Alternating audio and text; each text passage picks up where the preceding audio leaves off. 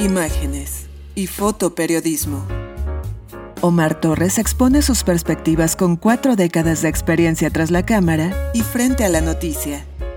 Fotografía digital, análisis, medios de comunicación, tendencias, procesamiento de imágenes. Un podcast solo en español. Bienvenidos. Hola a todos.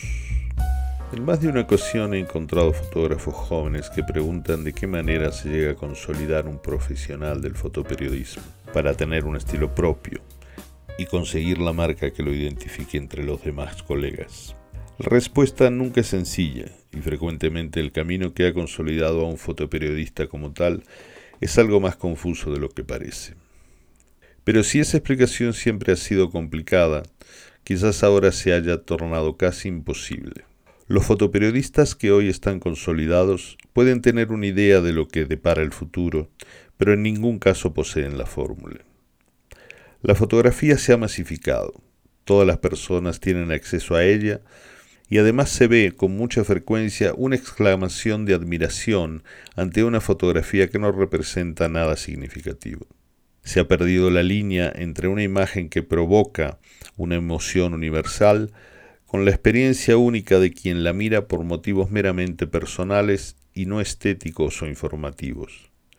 Debemos asumir que la fotografía ya le pertenece a todos, que hoy la primera idea que viene a la cabeza no es contratar un fotógrafo, sino intentar solucionarlo personalmente.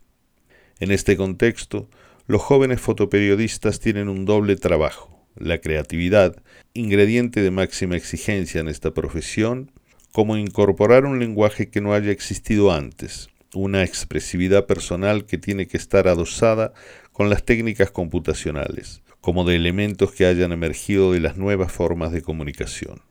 Naturalmente habrá escollos a vencer, y uno de ellos es la incólume barrera del periodismo, supuestamente objetivo, que desde la época de la fotografía en película viene marcando las fronteras de lo que se debe y no se debe modificar en una imagen. Imágenes y fotoperiodismo. Solo en español. Hoy encontramos que las imágenes que más se viralizan son hechas en su gran mayoría por testigos ocasionales con su teléfono celular. Es casi imposible estar en una escena de ese tipo antes que las imágenes aparezcan en las redes sociales. Es hora que las historias que cuentan los fotoperiodistas no solo muestren a las víctimas, siempre en situación precaria, siempre con sus ojos llenos de lágrimas mirando a la cámara. Es hora que se salga a buscar también a los victimarios, contar quiénes son, cómo llegaron a ese punto, cómo, desde las posiciones de poder, llegaron a decisiones que pusieron en riesgo a los más vulnerables. Los nuevos fotoperiodistas deberán echar mano a su imaginación integrarse a los lenguajes comunicacionales que se van modificando permanentemente. Deberán comprometerse con la honestidad de un periodismo que muestre más de lo que vemos todos los días. Incursionar al mismo tiempo en la creatividad, tomar el riesgo de aventurarse en los terrenos de la suspicacia, en el discurso en imágenes de una nueva forma de comunicación.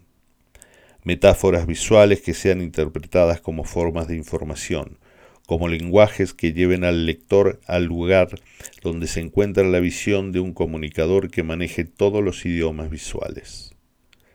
La fotografía periodística debe cambiar, como ha venido cambiando cualquier otra expresión a lo largo de la historia. Sobre los hombros de los jóvenes yace el peso de un cambio necesario para el bien de todos en general y de la fotografía en particular, para el bien de la información y de la estética. No será la primera vez que los nostálgicos se opongan al cambio sentados en su zona de confort. No será la primera vez que se rompan murallas. La evolución tecnológica nos ha traído hasta las fronteras de la digitalización de las noticias.